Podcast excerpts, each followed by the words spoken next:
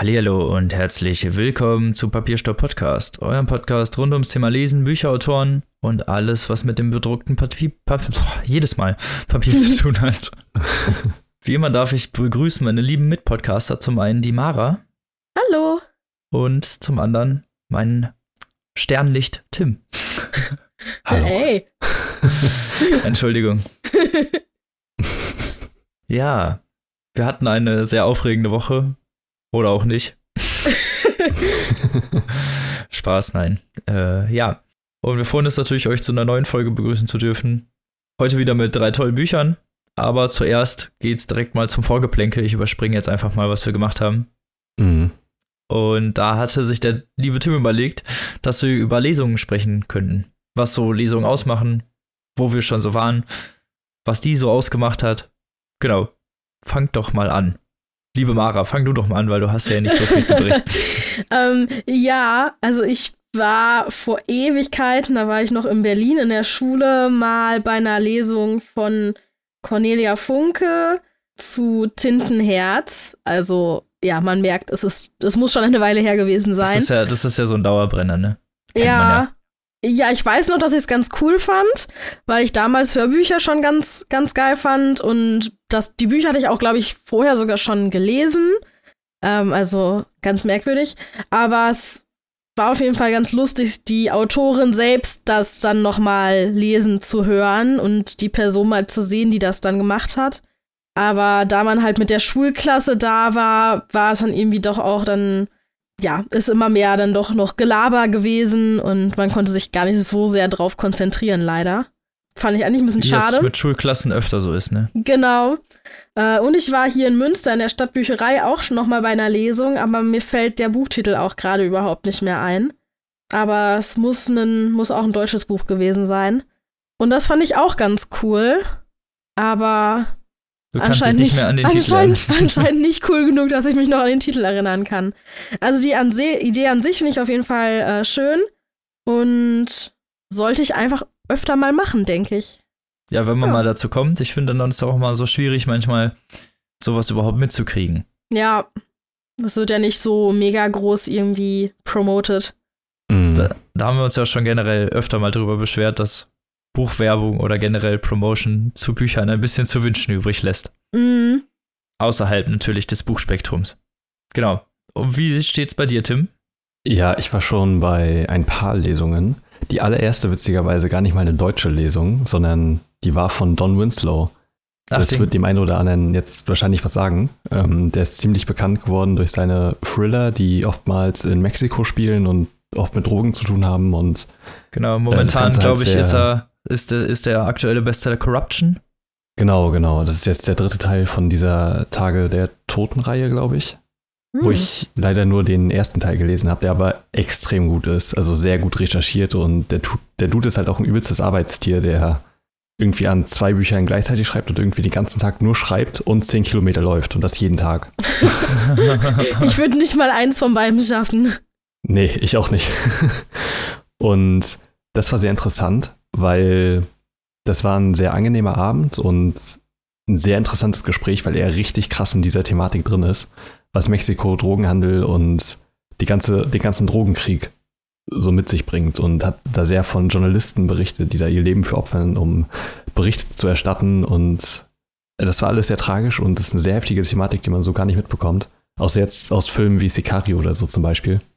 Und äh, seine Bücher sind wirklich sehr zu empfehlen. Ich habe äh, einige davon gelesen, finde die wirklich sehr gut. Mein Vater hat mich halt darauf gebracht und das war damals eine Lesung in Hamburg, glaube ich, in der Kampnagel Arena. Und ja, Don Winslow sowieso großartiger Mann. Und ansonsten war ich bei ein paar deutschen Lesungen noch, bei Flake natürlich, dem Keyboarder von Rammstein. Stimmt. Der äh, zwei großartige Bücher geschrieben hat. Und zu seinem letzten, äh, heute hat die Welt Geburtstag, war ich bei seiner Lesung in Schwerin im Thalia im Schlosspark Center. Und das war sehr, sehr gut. Habe ich mich auch mit Mikkel drüber unterhalten, witzigerweise, weil der auch bei einer Lesung von ihm war. Ach, witzig. ja. Und der schafft das wirklich so extrem locker, lustig rüberzubringen. Und das Ding ist, er stottert. Das wusste ich vorher nämlich nicht. Aber er, ja, also man merkt es eigentlich fast gar nicht. Und er ist dann einfach ein sehr lustiger Mensch und es war eine sehr unterhaltsame Lesung und ich war letzte Woche, witzigerweise, bei der Lesung von Julia Becker, die ja gerade mit ihrem neuen Buch ziemlich durch die Decke geht. Das Leben ist eines der härtesten. Ah, Was den Debütpreis bei der Lit Cologne gewonnen hat dieses Jahr und so. Und äh, bin ich gerade am Lesen und da kommt auf jeden Fall noch was zu. Ich sag nur so viel, es lohnt sich sehr, dieses Buch zu lesen. Das ist ganz große Klasse. Und das Highlight, natürlich, ähm, was ich niemals vergessen werde und worüber ich immer noch sehr glücklich bin, dass mein Vater das mitbekommen hat, ist äh, Stephen King. Der war Oh, was? für zwei Termine in Deutschland, als Dr. Sleep rausgekommen ist. Der war in München und in Hamburg. Und ich war in Hamburg dabei. Hör auf. boah, Ja, Neid, Jetzt wollte ich gerade sagen, jetzt geht der Neid hier aber durch die Decke. Was? ja, ja. Ich habe Stephen King live gesehen. Das ist natürlich ein einmaliges Erlebnis und es war fantastisch. Moderiert von einem Redakteur von der Zeit, glaube ich. Und ja, das war großartig. Also Kann ich Ne? mir vorstellen. Boah. muss ich, glaube ich, nicht viel zu sagen. Das Nee, war wirklich glaub ich große Klasse. ich glaube, viel besser als Stephen King live zu sehen wird es halt auch nicht. Das war so geil, wie er denn da rausgekommen ist und halt einfach nur so sein übliches graues T-Shirt und so eine ausgewaschene Jeans anhatte. so typisch Stephen King. Ja, und halt einfach übelst der lustige Mensch war. Und er hat natürlich ein Stück aus seinem Buch vorgelesen und danach kam natürlich noch eine deutsche Lesung und natürlich war es David Nathan, der auf der Hm, Bühne stand und da aus Dr. Sleep vorgelesen hat und das war großartig. das ist cool. Hast dann natürlich ein Double-Feature gekriegt, sozusagen, ne? Ja, das war ein harter Fanboy-Moment bei der Lesung von Don Winslow, witzigerweise. Er hat auch aus seinem Buch vorgelesen und dann wurde auch noch ein Teil auf Deutsch vorgelesen von Dieter Wunsch. Ah, ich habe vergessen, wie er heißt. Äh, die Synchronstimme von Daniel Craig und Adam Sandler. Ah, Also, ne, James Bond natürlich und das, das war auch großartig. Und genau, ich gehe heute witzigerweise noch auf eine Lesung spontan, weil die kostenlos ist. Oh, von, ja. äh, von Svenja Grefen. Die kennt man vielleicht auch, weil die gerade ihr Buch Freiraum, Freiraum rausgebracht hat. Ist auch Thema Mhm. in der aktuellen Stories-Folge. Und genau, mal gucken, wie das wird. Das ist heute Abend. Ja, Hab bin zufälligerweise ich mal gesehen. gespannt, was du erzählst. Cool. Genau. Bietet sich natürlich dann an, ne? Wenn es dann sozusagen um die Ecke Mhm. und dann auch noch umsonst ist. Ja, genau. Nimm mal mit. Mir Auf ist gerade noch Fall. eingefallen, dass ich das, das ist jetzt nicht wirklich eine Lesung. Ich weiß gar nicht, ob man das. Ja, ich meine, ich pack's jetzt einfach mal hier rein. Müsst ihr dann selbst entscheiden. Ähm, ich war bei dem Live-Hörspiel von den drei Fragezeichen in Münster mal. Oh, cool. Das Oh, ist ja cool. fast so eine Art Komplettlesung dann. Das Ähm, stimmt. Genau, also das war mega cool und ich bin auch dieses Jahr wieder bei dem Live-Hörspiel von den drei Fragezeichen, weil ich das so cool fand. Ist das denn mit den, mit den dreien? Oder das ist mit den? Originalsprechern und Mhm. der Typ, der diese ganzen Soundeffekte macht, wie quietschende Türen oder sowas, Ja. der ist halt auch mit auf der Bühne und macht halt auch live dazu dann diese Geräusche. Ach, mega cool. Heftig. Und ähm, das war echt super lustig, wo ich da war. Und die, zwischendurch sind die auch hin und her gerannt ähm, zwischen den Mikrofonen. Und Mhm. das, also, es war echt, echt ulkig. Äh, Das kann ich nur jedem empfehlen, der die drei Fragezeichen mag. Äh, Ist ein Erlebnis wert, ja. auf jeden Fall. Also, es ist nicht so. Es ist ultra unterhaltsam. Klingt gut. Ja. Sehr gut. Gibt's da noch Karten für Mara? Ähm, wir haben auf Ich jeden Fall. Wir, also, wir haben noch zu viele. Also, Ah, Oha, okay. dann müssen wir doch mal vielleicht nach der Folge ein kurzes Gespräch führen. ja. Ist das auch wieder in Münster oder was? Ich weiß, die machen das ja ganz oft bei euch da in der Gegend. Weil ich glaube, Europa sitzt auch oder so. Also, Ich meine, Ähm, das ist genau. auch wieder in Münster, aber ich kann es gerade nicht 100 pro sagen. Aber ich glaube schon. Meine beste Freundin hat die Karten, deswegen.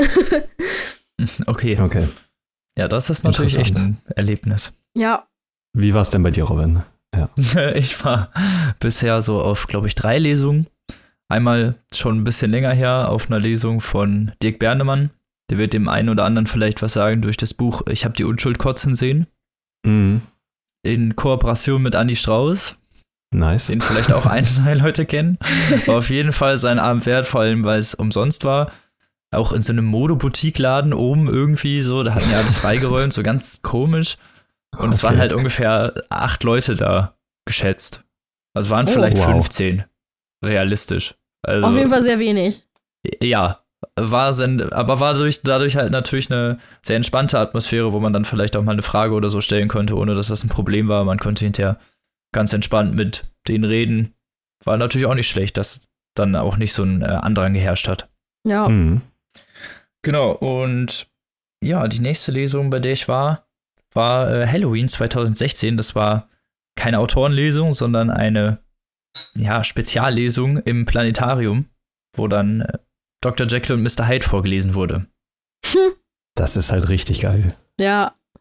Von einem guten Sprecher, der das halt auch wirklich inszenatorisch sehr gut umgesetzt hat, sodass man sich da doch schon sehr wohl gefühlt hat. Und das hat so zwei Stunden gedauert, glaube ich. Also, das war jetzt auch nicht wirklich lang.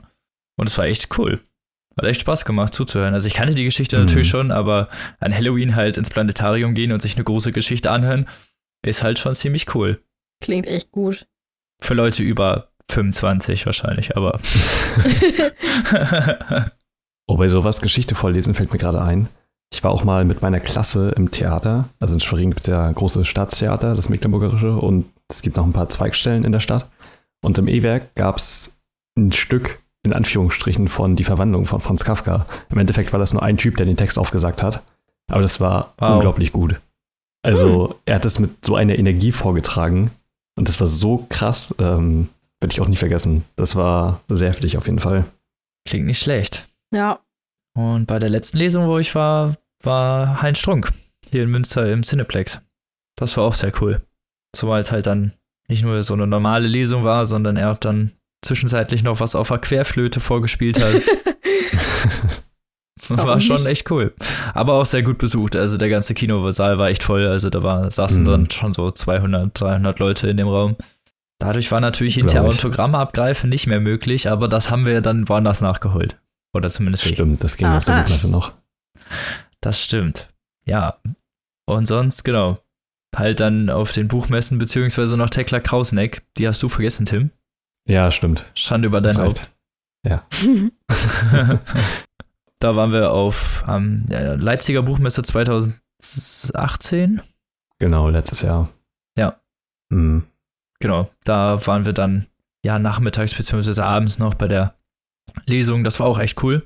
Aber wir waren halt zu dem Zeitpunkt Mhm. auch echt schon ein bisschen gerädert und eigentlich wollten wir dann nachher noch ein Interview führen, Ja, dann leider- ging einfach nicht. was dann leider flach fallen musste, weil wir alle nicht mehr wirklich dazu aufgelegt waren, noch eine halbe Stunde Interview zu führen. Ja, das Naja. stimmt. Aber es wird nochmal kommen. Sie ist ja jetzt wieder fleißig gewesen. Ein neues Buch rausgebracht, Aurel Aspen, was es digital gibt. Und im Oktober kommt ja auch Chronoscript 2 raus. Ja, das also, stimmt. Es wird nochmal die w- Gelegenheit würde geben, sich auf glaub jeden. Fall mal was ergeben, aber das sagen wir jetzt Mhm. auch schon bestimmt seit einem Jahr oder so, dass da noch mal was kommt. Da wird was kommen. Irgendwann. So wie das Ja. Kinderbuch-Special. Genau. es wird kommen. Das ist unser Mount Everest, unser dunkler Turm. genau. Nee, aber Lesung insgesamt finde ich ist eigentlich eine ganz coole Sache. Vor allen Dingen, wenn man dann die Autoren mal über ihre eigenen Werke sprechen hört. Ich finde, das hat nochmal so eine ganz andere Ebene, als wenn man Mhm. dann einfach, ja, so das Buch liest oder das von jemandem vorgelesen bekommt. Selbst ein Hörbuch, wenn das nicht vom Autoren vorgelesen ist, ist das halt nochmal eine ganz andere Dimension, wenn der Autor das selber vorträgt. Ja, aber ich glaube, das eigentliche Highlight bei Lesungen sind ja mehr das, was außerhalb des Buches stattfindet. Also, was der Autor dann über die Entstehung erzählt oder irgendwelche lustigen Anekdoten oder so. Also, natürlich ist das Vorlesen auch ein wichtiger Bestandteil, finde ich, aber Ja, klar. ne, es ist dann doch Ja, nochmal. ja, also klar, die Infos, die darum passieren und das, was darüber Genau. erzählt wird, ist halt, das stimmt, dass man dann nochmal so ein paar Hintergrundinfos kriegt, die man sonst halt nicht bekommen würde. Ja, genau. Das war halt auch so bei der Lesung von Julia Becker, wo ich jetzt das Wochenende war.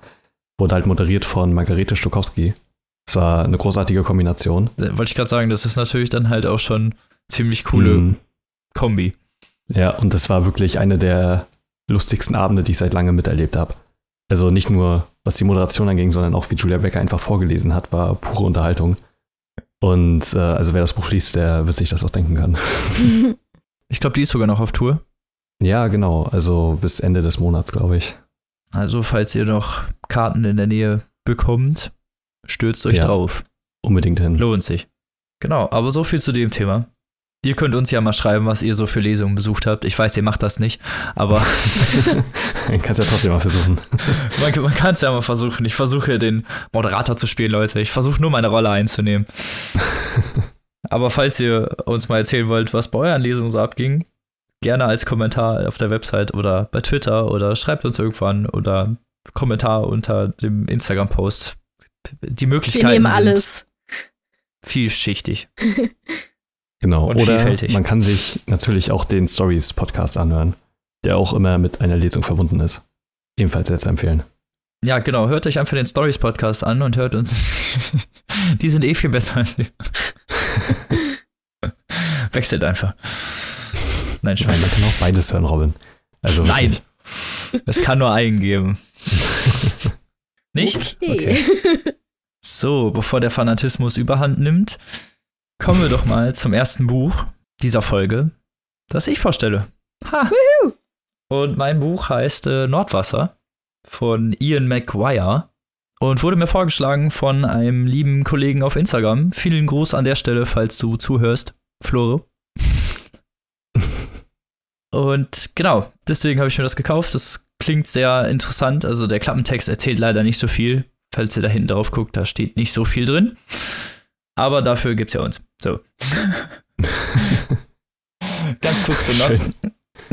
ja, ich weiß, heute geht's wieder guter- richtig los mit mir. Ja, das wäre auch ein guter Claim für den Podcast. Äh, der Klappentext sagt nicht, sagt nicht viel, aber dafür gibt es ja uns. Stimmt. Echt so. Hm. Wir haben mittlerweile schon so viele gute Sprüche für unseren Podcast. Mm. Wir sind der Schatten, der die Nacht durchflattert. Immer noch der Beste. So, nein. Zurück zum Buch. Das Buch ist äh, im Mare Verlag erschienen. Der Mare Verlag ist so spezialisiert auf maritime Geschichten oder Geschichten, die in maritinem Setting spielen. Also was mit Mhm. Meer oder Wasser oder so zu, meistens mit Meer zu tun haben. Deswegen Mare Verlag. Was ich ein, eine sehr interessante Kombi finde, weil ich das so noch nie gesehen habe. Ja, Also, dass ein. Verlag wirklich nur sich auf ein bestimmtes Setting konzentriert, anstatt auf zum Beispiel ein bestimmtes Genre oder so. Mm. Aber also will ich jetzt nicht negativ ankonnotieren, sondern eher einfach als interessanten Punkt aufführen. Also, falls ihr was mit maritimen Themen lesen wollt, der Verlag ist euer Ansprechpartner. Das Buch äh, hat 303 Seiten und ist 2018 rausgekommen. Der Autor Ian McGuire ist noch relativ unbekannt, glaube ich zumindest. Er hat bisher nur ein Buch auf Deutsch geschrieben oder insgesamt auch ein- ist das erst sein zweiter Roman. Und das erste Buch heißt Klugscheißer beziehungsweise Incredible Buddies und ist 2006 bei Goldman rausgekommen. Nur so, 2006. falls das einer. Ja, 2006. Okay, krass. Ja, ne? Habe ich auch gedacht. Zwölf Jahre so dazwischen. Interessant, ja. Mhm. Genau. Aber so viel zur Entstehungsgeschichte. Worum geht's denn in Nordwasser?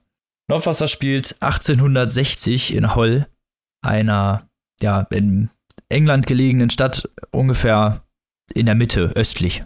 So, ich kann das sehr schlecht beschreiben, Mm. aber sehr östlich gelegen äh, und liegt auch an dem namensgebenden Fluss, der so eine Mündung ist ins Meer. Und ja, 1860, falls ihr den historischen Kontext so ein bisschen braucht, da war noch der Walfang.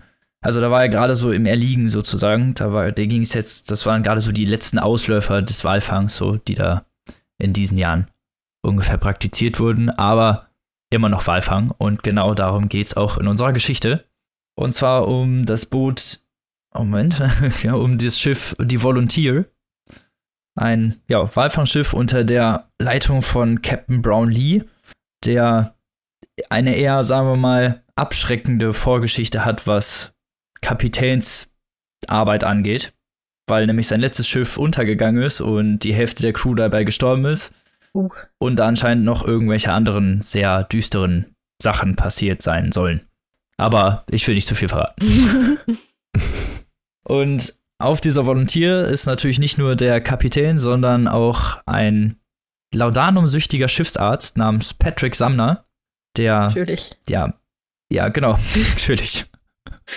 Der wird eingestellt und es beginnt mit so einem Vorstellungsgespräch zwischen Brownlee und ihm, in dem er ihm so ein bisschen auf den Zahn fühlt und eigentlich halt, ja, fragt, was er so macht und auch, ähm, ja, man merkt schon relativ schnell, dass der Sumner irgendwie so ein bisschen abgelenkt ist. Er wird dann geschickt, um in der Apotheke Sachen zu besorgen und küngelt dann mit dem Apotheker so ein bisschen und verschreibt die Sachen, also verbucht die Sachen unter anderen Medikamenten. Also er kauft mehr Laudanum zum Beispiel und Opium, als eigentlich nötig wäre. Ganz und lässt das dann aber anders aufschreiben, sodass es nicht hinterher auffällt. Ganz uneigennützig. Ja, genau. Und als allererstes geht er auch so ungefähr in die nächste Bar und haut sich halt erstmal eine Runde Laudanum rein, um erstmal auf gute Gedanken zu kommen. Also schon ein etwas düsterer Geselle. Aber eigentlich ist Patrick Sammann ein ziemlich guter Typ, ein herzensguter Mensch. So, das merkt man auch relativ schnell. So insgesamt, er hat halt nur seine Probleme. Angeheuert hat er auf dem Schiff angeblich zumindest, weil er eine Erbschaftssteuer aussitzt, die ja, ihm ein etwas größeres Vermögen und ähm, Land zuspricht. Aber wie das oft so ist, kommen dann halt Erbschleicher aus der Ecke und dann muss halt ein Gerichtsverfahren sowas klären und das dauert ein bisschen und zumindest behauptet er das, ist er deswegen auf dem Schiff, um dort halt sich ein bisschen Heuer zu verdienen und die Zeit zu vertreiben und vielleicht auch ein bisschen einfach idyllische Natur zu genießen. Neben dem Schiffsarzt Sumner ist ein weiterer wichtiger Charakter Drax, Henry Drax, der Harpunier oder einer der Harpuniere. Ein ziemlich brutaler, düsterer Gesell, der auch relativ zu Anfang schon der Geschichte eingeführt wird. Und ja, ist ein Trunkenbold, der kommt gerade vom Hurenhaus, riecht erstmal noch so ein bisschen an seinen Fingern, findet, findet sich selbst halt auch ganz geil und ja, ist eigentlich nur darauf aus, irgendwie zu saufen und seine anderen niederen Bedürfnisse zu befriedigen. Mhm. Also ein eher ziemlich stumpfer Typ. Er geht dann in eine Bar und hat auch überhaupt kein Geld mehr, braucht aber ein bisschen was zu trinken und verspielt dann sein Taschenmesser gegen den Barkeeper mit einem Münzwurf. Der Barkeeper gewinnt und das Messer ist weg und er kriegt halt keinen Drink. Dann versucht er seine Stiefel zu verspielen, aber der Barkeeper will nicht und bevor es halt zum Streit kommt, gibt ihm halt ein Shetländer, der nebenan sitzt, einen aus. Henry Jacks legt sich dann schlafen und was danach passiert, könnte in meinem Auszug hören. Oh. Ah, ich habe einen Auszug. Da war er wieder fleißig. Ja. Richtig. Ja. Aber es wird ziemlich düster und ein bisschen heftig. Äh, Triggerwarnung an dieser Stelle. und da könnt ihr auch, glaube ich, gut schon mal so ein bisschen die Sprache erkennen und so. Aber ich will nicht zu viel verraten und Auszug ab.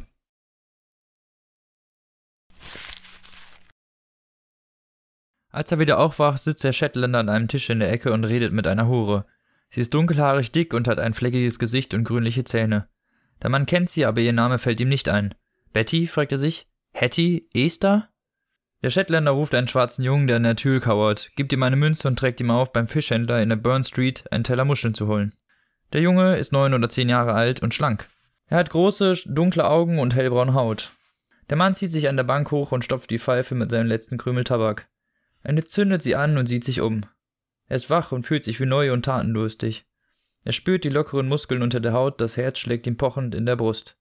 Der Shetländer versucht, die Frau zu küssen, wird aber mit einem geldgierigen Quieken zurückgewiesen. Hester erinnert sich der Mann jetzt. Die Frau heißt Hester und wohnt in einem fensterlosen Zimmer am James Square. Mit einer Eisenpritsche, einer Waschschüssel mit Krug und einem Kautschukball zum Ausspülen der Wichse. Er steht auf und geht zu den beiden. Spenden wir mir noch ein Glas, sagt er. Der Shetländer wirft ihm einen kurzen Blick zu, schüttelt den Kopf und dreht sich wieder zu Hester um. Nur noch ein Glas, dann hörst du nie wieder was von mir.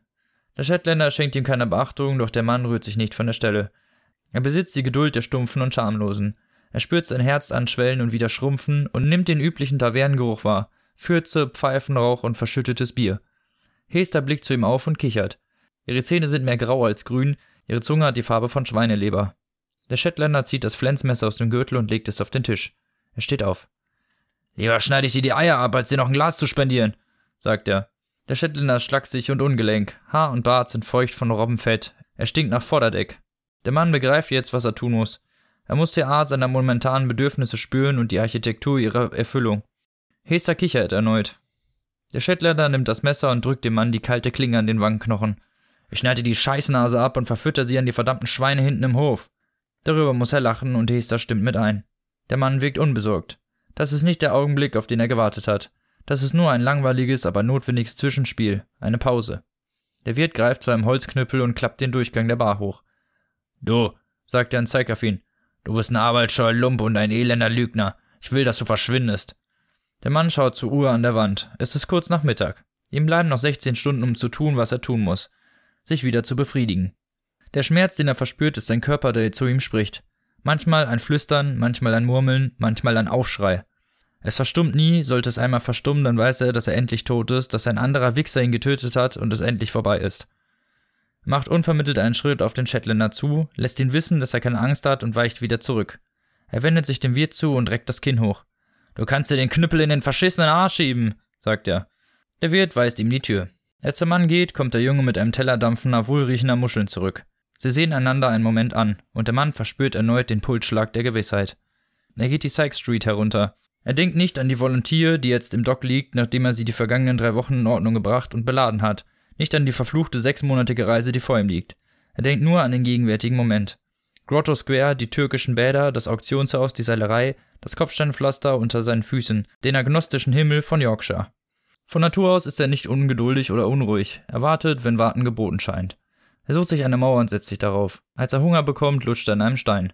Die Stunden verstreichen, die Leute, die vorübergehen, sehen ihn, sprechen ihn jedoch nicht an. Bald wird es Zeit. Er sieht zu, wie die Schatten länger werden, wie es kurz regnet und dann zu regnen aufhört, wie die Wolken zitternd über den feuchten Himmel ziehen. Es dämmert fast, als er sie endlich sieht. Hester singt eine Ballade. Der Shetländer hält eine Grogflasche in einer Hand und dirigiert sie unbeholfen mit der anderen. Er sieht, wie sie auf den Hudson Square abbiegen. Er wartet einen Moment, dann huscht er um die Ecke in die Carolyn Street. Noch ist es nicht Nacht, aber dunkel genug, beschließt er. Die Fenster im Tabernakel sind erleuchtet, der Geruch von Kohlestaub in den Reihen liegt in der Luft. Er schafft es vorhin zur Feuchis Alley und stiehlt sich hinein. Der Innenhof ist leer, abgesehen von einer Leine mit schmutziger Wäsche und dem Ammoniakgestank von Pferdepisse. Mit einem halben Backstein in der geballten Faust drückt er sich in einen dunklen Hauseingang. Als Esther und der Shetländer den Innenhof betreten, wartet er einen Moment, bis er sich sicher ist, dann tritt er vor und schlägt dem Shetländer mit dem Backstein fest auf den Hinterkopf. Der Knochen gibt sofort nach. Ein dünner Strahl Blut sprüht hervor und es klingt, als würde ein feuchter Ast abknicken. Der Shetländer kippt besinnungslos nach vorn und bricht sich die Nase und Zähne auf dem Kopfsteinpflaster. Ehe Hester einen Schrei ausstoßen kann, hält ihr der Mann das Ausbeinmesser an die Kehle. Ich schlitz dich auf wie einen verfluchten Kabeljau, droht er. Sie sieht ihn panisch an, dann hebt sie die dreckigen Hände zur Kapitulation. Er lädt die Taschen des Shetländers, nimmt ihm Geld und Tabak ab und wirft den Rest weg. Ein Heiligenschein aus Blut hat sich um sein Gesicht und Kopf gebildet, aber er atmet noch, schwach. Wir müssen den Dreckskerl wegschaffen, sagt Esther. Sonst sitze ich in der Scheiße. Dann schaff ihn weg, sagt der Mann. Er fühlt sich leichter als noch vor einem Moment, als wäre die Welt größer geworden. Hester versucht, den Shetland am Arm wegzuzehren, aber er ist zu schwer. Sie rutscht in dem Blut aus und stürzt auf das Kopfsteinpflaster. Erst lacht sie bei sich, dann fängt sie an zu stöhnen. Der Mann öffnet die Kohlenluke und schleift den Shetlander in den Fersen hinein. Die können ihn morgen finden, sagt er. Bis dahin bin ich längst weg. Sie steht schwankend auf, immer noch betrunken und versucht vergeblich den Schlamm von ihrem Rock zu wischen. Der Mann wendet sich zum Gehen. Gib uns ein oder zwei Schilling, ja, Süßer? ruft Esther ihm nach. Für meine ganzen Mühe.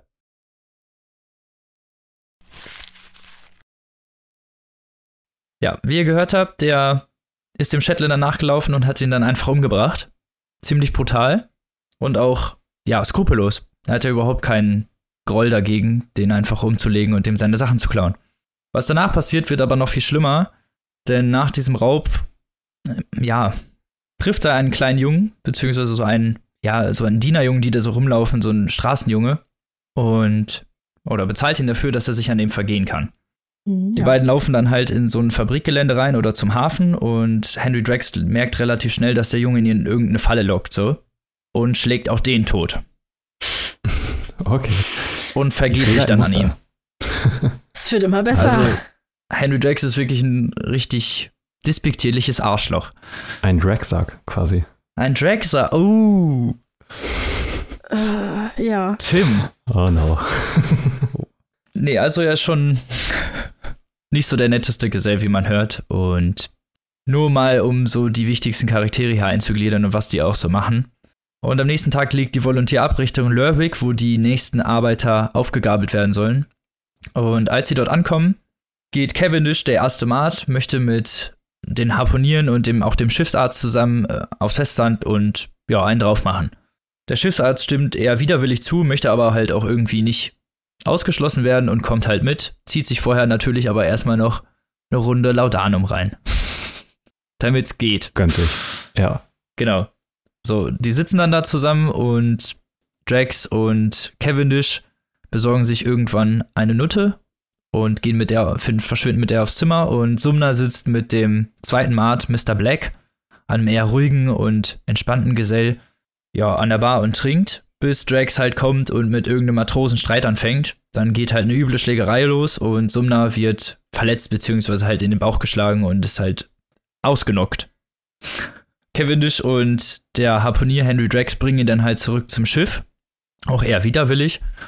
Und legen ihn in die, die Kabine und durchsuchen seine Kabine einfach, weil er ist ja gerade ohnmächtig. Dann kann man ja mal gucken, was der Schiffsarzt so mitgebracht hat. Und finden bei ihm in der Kabine nicht nur Entlassungspapiere, unehrenhafte Entlassungspapiere aus der Armee, sondern auch noch einen goldenen Ring.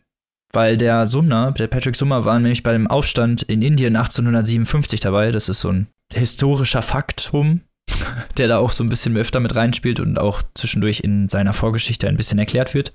Und dadurch wurde der auch verletzt. Aber er, ja, wurde unehrenhaft aus der Armee entlassen und hat diesen Ring dabei. Und Cavendish und Henry Drax sehen halt diesen Ring und überlegen halt, dass sie den Arzt ja vielleicht irgendwo in dieser bösen, naturellen Gewalt vielleicht ja irgendwo liegen lassen könnten oder der vielleicht ja umkommen könnte oder, oder, oder über Bord geht. Irgendwie sowas.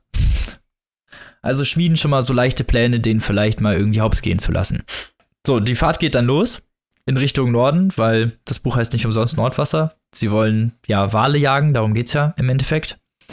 Und zu Anfang jagen sie aber noch Robben auf dem Festeis. Und das sind so viele, dass auch der Schiffsarzt mitgehen muss.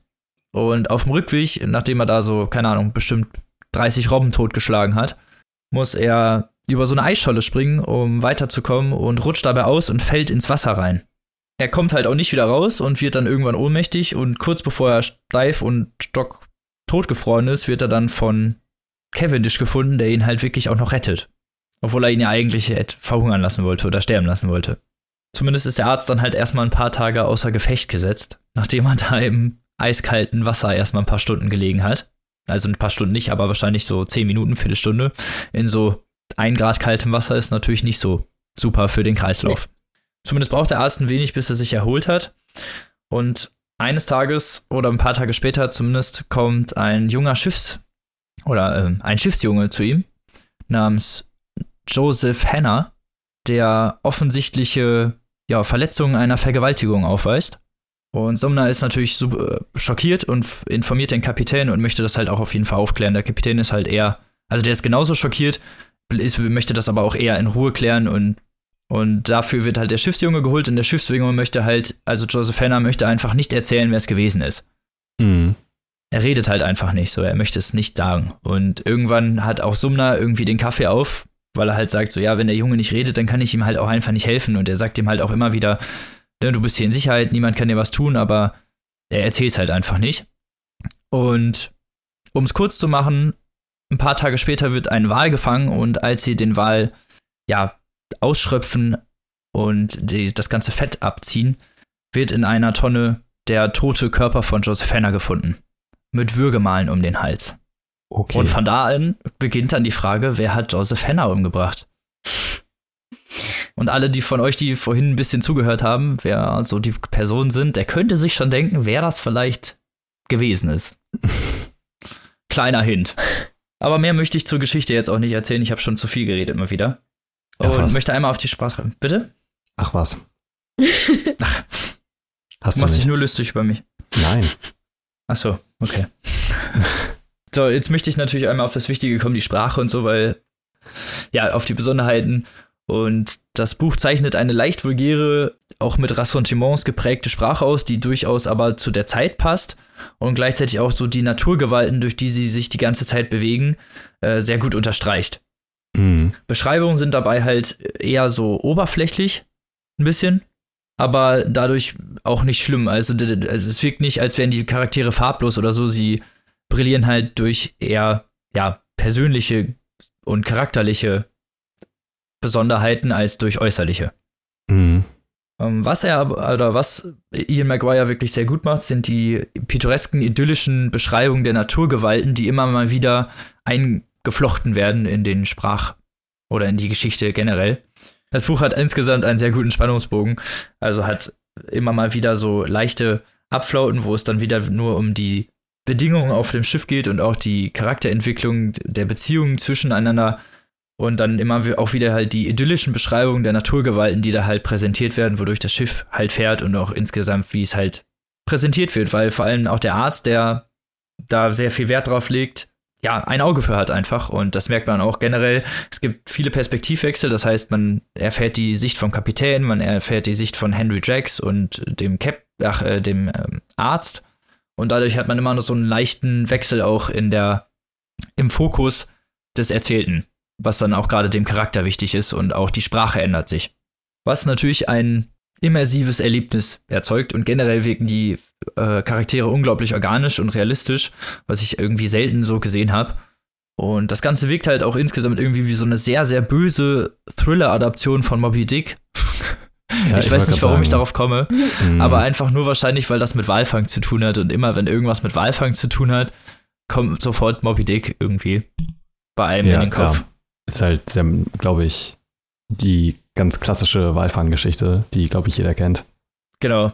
Aber im Gegensatz zu Moby Dick ist das hier halt wirklich ein sehr, sehr spannender Thriller eigentlich im Endeffekt, der sich daraus entwickelt, auf hoher See, mit unglaublich vielen Facetten, der in eine Richtung driftet, von der ich nicht erwartet hätte, in die es geht. Sagen wir es mal so. Okay. Also es ist ganz anders, als ich irgendwie erwartet hätte. Ich dachte, das wäre halt einfach ein böser ja, ein böser Abstrich irgendwie mit fiesen Charakteren über halt den Walfang und vielleicht klar, dass da mal irgendwie noch was passiert. Aber ich hatte nicht so viel erwartet, sagen wir es mal so. Und da entwickelt sich wirklich eine unglaublich spannende Geschichte draus, die, ja, brutal und ehrlich und irgendwie schön zu lesen vor allem. Ich bin, ich habe das irgendwie, das sind 320 Seiten, ich bin innerhalb von zwei Tagen komplett durch gewesen. Von daher auf jeden Fall sehr lesenswert. Klingt mhm. für mich irgendwie einfach alles ganz schön krank. Ist auch so ein bisschen. Ja. Also es ist halt auch so ein bisschen, klar, ist nichts für, das, für die seichten Gemüter, muss ich natürlich auch schon mal jetzt direkt sagen, ist natürlich schon mal ein bisschen härtere, brutalere Literatur. Und das Gute und das Letzte, was ich jetzt noch sagen möchte, ist, dass das Buch keine fachspezifische Sprache benutzt, wie das zum Beispiel bei Moby Dick ist, wo es dann halt erst wirklich teilweise vier, fünf Seiten nur darum geht, wie Takelagen entrollt werden oder wie überhaupt ein Schiff an sich funktioniert. Da gibt es teilweise natürlich maritime oder See, manche Sprache, die da verarbeitet wird, aber es ist halt auf einem sehr, sagen wir mal, verstehbaren Niveau oder zumindest äh, verstehbar, verständlichen Niveau, mhm. ohne dass da jetzt zu viel drumherum erklärt wird und dadurch fokussiert sich das mehr auf die Geschichte und man wird dann nicht so sehr durch abgelenkt.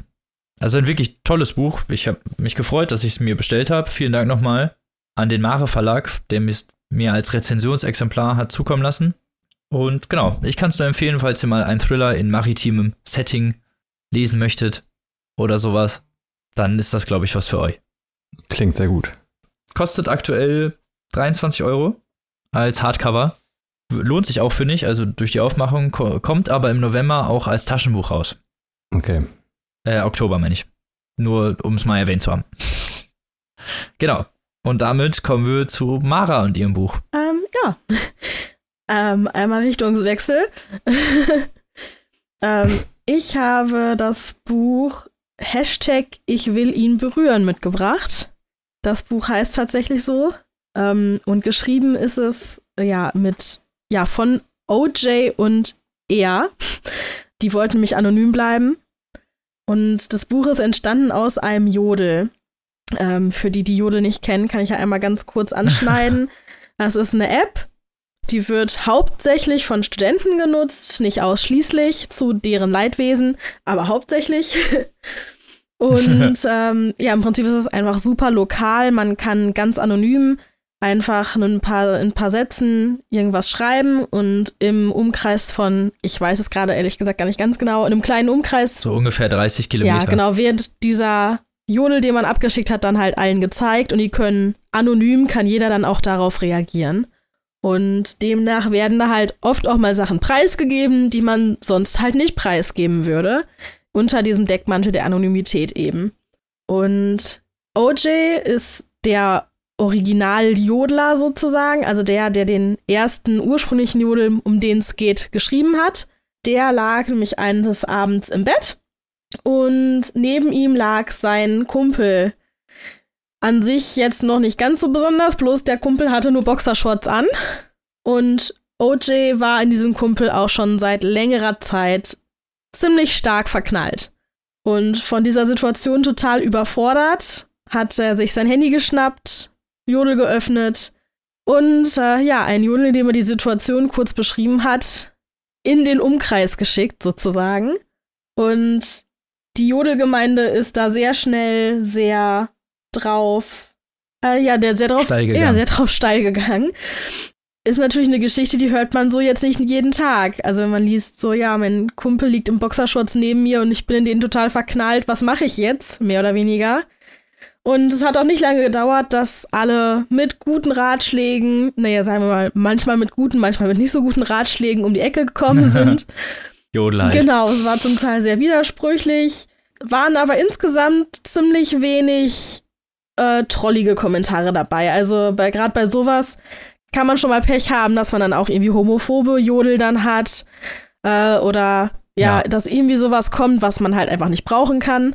Aber das hat Auf sich jeden da Fall, gerade wenn es anonym ist. Genau, aber es hat sich da eigentlich ganz gut in Grenzen gehalten und eigentlich haben sich alle nur total auf diese, ja, eventuell entstehende Love Story gestürzt und meinten so, ja, küss ihn einfach oder ja, alles, was man halt so ganz einfach sagen kann, wenn man Außenstehender ist. mm, ja. Auf jeden Fall, äh, ja, ist er halt super nervös, wenn der Kumpel da ist und weiß überhaupt nicht, was er machen soll, weil er auch überhaupt keine Ahnung hat, ob der überhaupt auf Männer steht. Der hat ihn bis jetzt halt nur mit Frauen erlebt.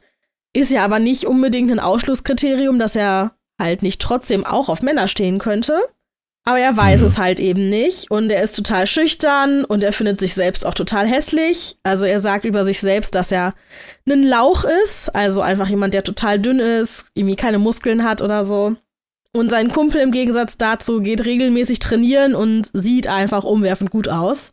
Und ja, OJ ist total eingeschüchtert und denkt, er hätte, selbst wenn er auf Männer stehen würde bei der Kumpel, hätte er trotzdem gar keine Chance. Das Ding ist aber, dass um, der Kumpel sich so ein bisschen merkwürdig auch verhält. Also der übernachtet ein paar Mal dann bei OJ, die gucken Filme, die quatschen, trinken Wein. Und äh, ja, für die Jodelgemeinde ist das auf jeden Fall ziemlich schnell sehr klar, dass da auf jeden Fall was geht zwischen den beiden. Aber OJ will es einfach nicht glauben. Er traut sich nicht dran zu glauben. Er will dann auch nicht irgendwie sich Hoffnungen machen, die dann enttäuscht werden. Und ja, klammert sich halt weiter ja an diese an diese Jodel und versucht sich zwischendurch immer mal mehr zu trauen, aber so richtig so richtig will er halt nicht. Und während das alles auf Jodel abgeht, ist der Kumpel mit seiner besten Freundin am Schreiben und holt sich bei der Ratschläge. Und in diesem Buch, Hm. in diesem Buch berichten beide Männer im Wechsel aus ihrer Sicht, wie sie diese Situation, also nicht nur die Situation, sondern auch vorherige und dann noch folgende, äh, aus ihrer Sicht halt erlebt haben. Das heißt, wir erfahren dann mehr auch zum Glück noch von der Seite von dem Kumpel, ähm, was ich halt persönlich total cool finde. Und ja, zwischendurch sind halt immer mal auch so ein paar von diesen Antwortjodeln in dem Buch mit eingefügt worden. Und die Chats von dem Kumpel mit seiner besten Freundin sind zum Teil auch abgebildet. Also man bekommt halt von verschiedensten Seiten irgendwie Einblick, ja, wie, wie das halt so entstanden ist alles oder was da entstanden ist. Und ja, man kennt das halt von sich, man ist irgendwie verknallt oder man schreibt dann mit der besten Freundin, mit dem besten Kumpel unterhält man sich und das halt so zu sehen, dass es anderen Leuten halt ganz genauso geht. Ob das jetzt nun zwei Kerle sind, zwei Frauen oder ein Mann und eine Frau, ist ja mal total egal. Aber dieses, oh ja, ich weiß nicht, und der hat mich jetzt so komisch angeguckt, aber bedeutet das jetzt was oder bedeutet das nichts? Und irgendwie hat das jeder in seinem Kopf schon mal durchgespielt und es ist halt total cool, das so, ja, von anderen zu lesen, dass es denen genauso geht. Was ein bisschen schwierig war für mich, ist, dass die nicht nur die Sicht von den beiden Kerlen halt gesprungen ist, sondern beide noch gesprungen sind aus Situationen im Jetzt zu Rückblicken. Also zum Teil haben die auch Situationen beschrieben, die schon ein bis zwei Jahre alt waren. So nach dem Motto, wir waren mal im Kino und dann berichteten die plötzlich von irgendwas, was schon total lang her ist. Und das bekommt man halt nur mit, wenn man oben in der Ecke irgendwie drauf achtet, ob unter der Titelüberschrift irgendwie Rückblick steht. Und so, so Überschriften, per, ich persönlich überlese die Also halt es nicht manchmal so auch, besonders wenn es nur so kurze sind und nur, ja, also es war zwischendurch ein bisschen verwirrend, aber an sich war es halt ganz schön, auch so Sachen noch aus der Vergangenheit so mitzubekommen. Also wie lange sich das alles schon entwickelt hat. Man muss halt nur drauf achten, in welcher Zeit die gerade sind. Ähm, genau, insgesamt fand ich das halt super schön zu lesen und habe mich richtig gefreut. Ich habe das als Rezensionsexemplar bekommen. Es hat leider nur 172 Seiten. Ähm, ja, aber dadurch, für dass es aus einem Jodel entstanden ist, finde ich es trotzdem richtig super. Erschienen ist das im Achier Verlag. ja, Achier. Und äh, kostet 9,99 Euro im Softcover. Und das richtig Gute, was ich auf jeden Fall an dieser Stelle auch noch erwähnen wollte, ist, dass die Autoren, also OJ und er, beide komplett auf ihr Autorenhonorar verzichten und der Verlag auch zur Hälfte auf ihr Honorar verzichtet und diese 75 Prozent des Netto-Reinerlöses gehen als Spende an das Aktionsbündnis gegen Homophobie.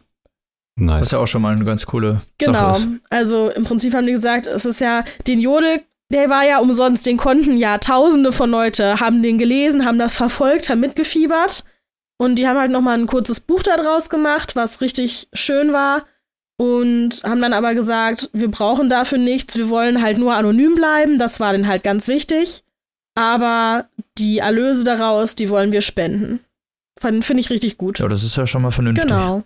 Also ich kann es auf jeden Fall Leuten empfehlen, die auch mal was irgendwie, ja, romantisch Schnulziges lesen wollen.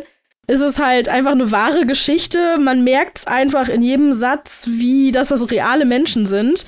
Sowas denkt sich halt keiner aus. Also, Ich verstehe, was du meinst. ja. Genau. Ja, kann ich gut verstehen. Also ich habe den Jodel damals ja live miterlebt.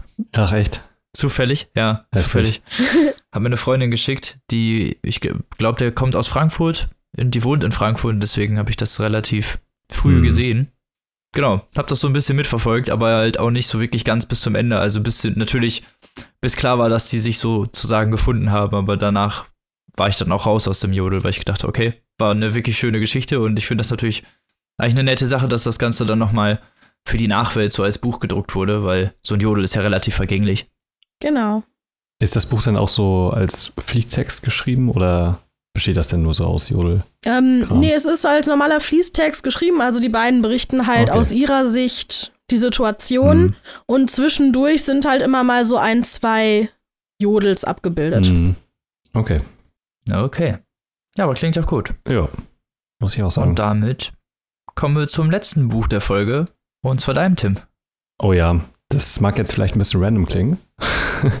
also die Wahl des Buches. Aber ich habe mir mal wieder ein Stephen King Buch ausgesucht und zwar Joyland. Ein, Yay. ja, ein wahrscheinlich etwas unterschätztes, übersehenes Buch von ihm. Es kam 2013 raus, im Heine Verlag natürlich, wo auch sonst. Hm. Und in dem Buch geht es um Devin Jones, einem 21-jährigen Studenten, der über die Semesterferien ein bisschen Geld dazu verdienen will und zufälligerweise in einer Zeitungsanzeige auf einen Job stößt. Und zwar in einem Vergnügungspark im sogenannten Joyland. Und er ist dort sogenannter Happy Helper, ein Mädchen für alles quasi. Er putzt alles und er bedient Geräte und äh, muss sich mit Kunden rumschlagen und als Maskottchen rumlaufen und so. Das Übliche, was man da halt so macht. Und in diesem Vergnügungspark stößt er dann irgendwann auf mysteriöse Vorkommnisse. Also es gibt eine Wahrsagerin, die ihm dann so die Zukunft voraussagt, was mit seiner Freundin zu tun hat zum Beispiel. Dieses Mädchen gehört einer Vergangenheit an und er hat gerade irgendwie Stress mit seiner Freundin und die trennen sich dann auch wenig später. Und sie sagt ihm voraus, dass er auf zwei Kinder achten soll. Und das eine davon tritt auch schon bald auf, denn es ist ein Mädchen, was ihm so beschrieben wurde, was äh, fast erstickt wäre, wo er ihr dann aber quasi das Leben retten konnte.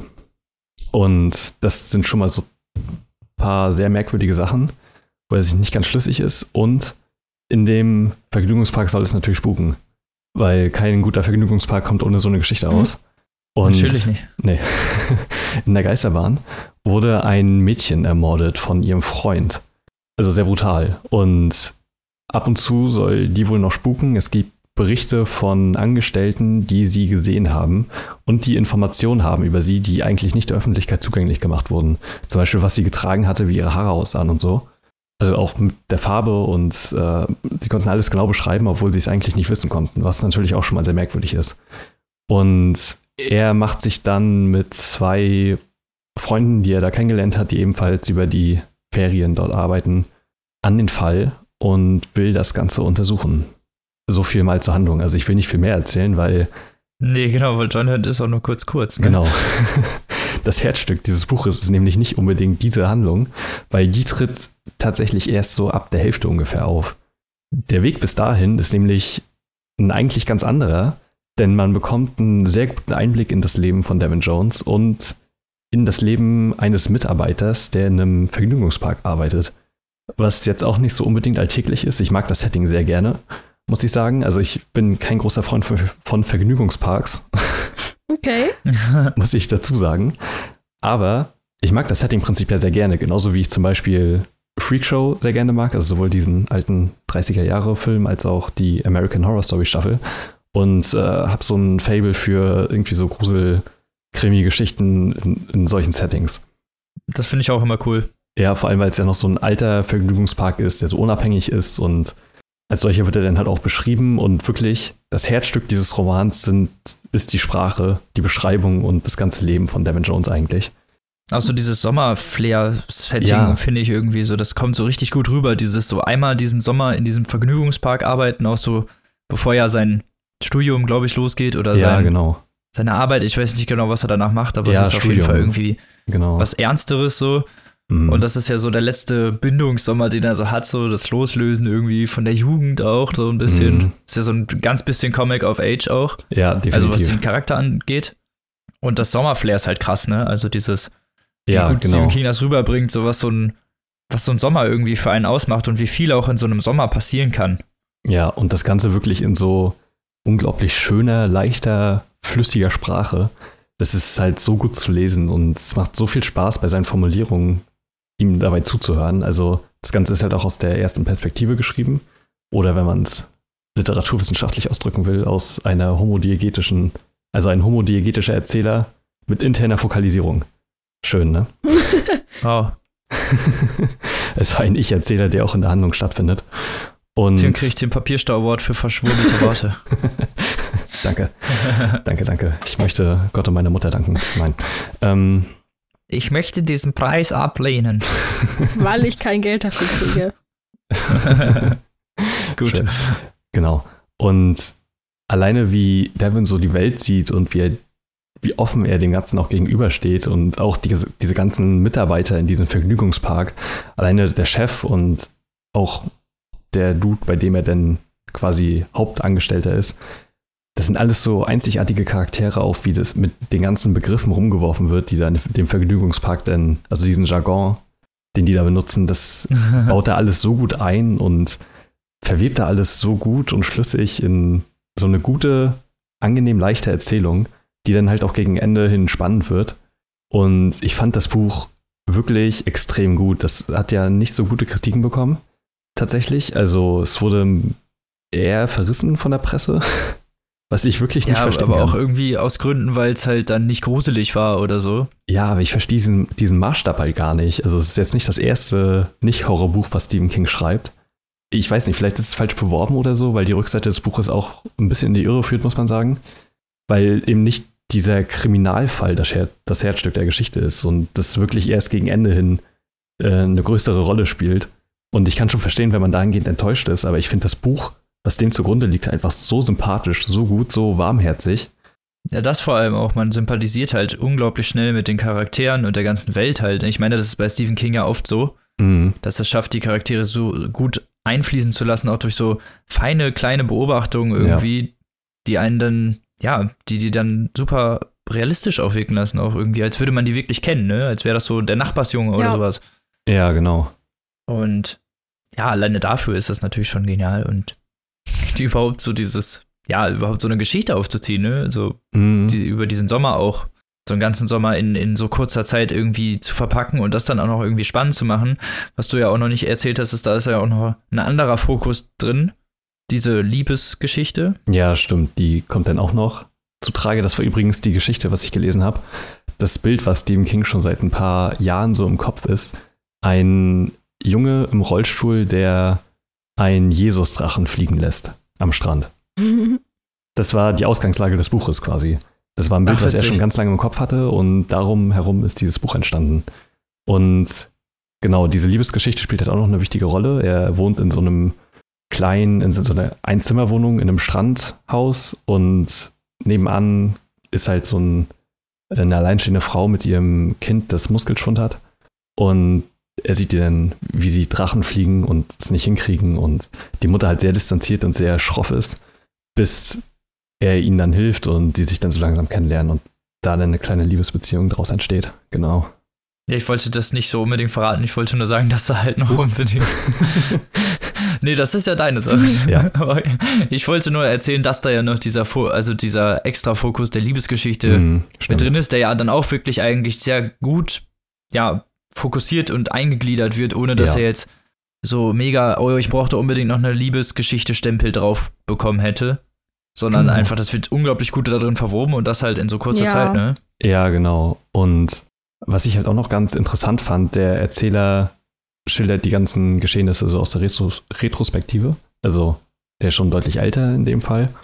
Und erzählt die Geschichte nur nach. Und es gibt dann so ein, zwei Einschübe, gerade was dann Charaktere betrifft, wo er dann in die also in der Zeit springt und dann erzählt, wie zum Beispiel ein Charakter gestorben ist. Später, weil er krank wurde und das halt für ihn ein guter Freund war und ein sehr wichtiger Charakter in der früheren Erzählung. Und alleine diese kleinen Einschübe bringen die Leute einen noch so viel näher irgendwie. Und das wirkt halt sonst eigentlich immer ziemlich aufgesetzt, finde ich, sowas. Aber in dem Fall hat das eine sehr gute Funktion und klappt halt auch sehr gut, meiner Meinung nach. Ja, kann ich nur so ja. unterschreiben. Also sehr angenehm zu lesen, das Buch. Ich habe das Hörbuch auch gehört, äh, David Nathan natürlich vorgelesen und es ist einfach eine Wohltat, ihm zuzuhören. Wie immer sehr so gut, gut gemacht. Er, ja. ja, es ist halt so gut, wie er Dialoge spricht und jedem schafft, so eine eigene Stimme zu geben. Ich verstehe nicht, wie es wie das funktioniert, aber er kriegt das auf jeden Fall sehr gut hin und schafft es auch sehr gut, ja. diese, diese ja, blumigen Beschreibungen und dieses, diese angenehme Stimmung rüberzubringen. Genau. Das Buch ist, wie gesagt, bei Heine erschienen, hat 368 Seiten, ist also auch für King-Verhältnisse nicht sehr dick. Ne, ist so moderat noch, ne? Genau. Und äh, ja, kann ich nur jedem sehr empfehlen. Ich finde ein bisschen schade, dass das Cover nicht ganz so gut ist wie die englische Fassung. Ich liebe das englische Cover. Ähm, das sieht halt so aus wie. Ich kenne das englische, glaube ich, gar nicht. Du musst es mal googeln. Es sieht wirklich verdammt gut aus. Es hat so was von so einem Schundroman. Was ja auch irgendwie im Herzen ist, aber durchaus positiver. Halt auch irgendwie wieder nicht. nee, also auf einer positiven Art und Weise. Ja. ähm, genau. Aber ich kann das Buch nur jedem sehr empfehlen, der mal ja, Lust auf eine leichte, spannende Erzählung hat. Ja, da waren wir dieses Mal doch wieder alle sehr ja, begeistert. Muss auch mal mhm. wieder sein. Drei tolle Bücher. Klasse. Genau, und nächste Folge hören wir uns vielleicht wieder mit drei tollen neuen Büchern oder mit einem Nachtgeflüster, ich weiß es noch nicht. Genau, werden wir sehen. wir werden sehen. Genau, und bis dahin wünschen wir euch eine schöne Woche. Lest was Gutes und tschüssi. Bis denn. Tschüss.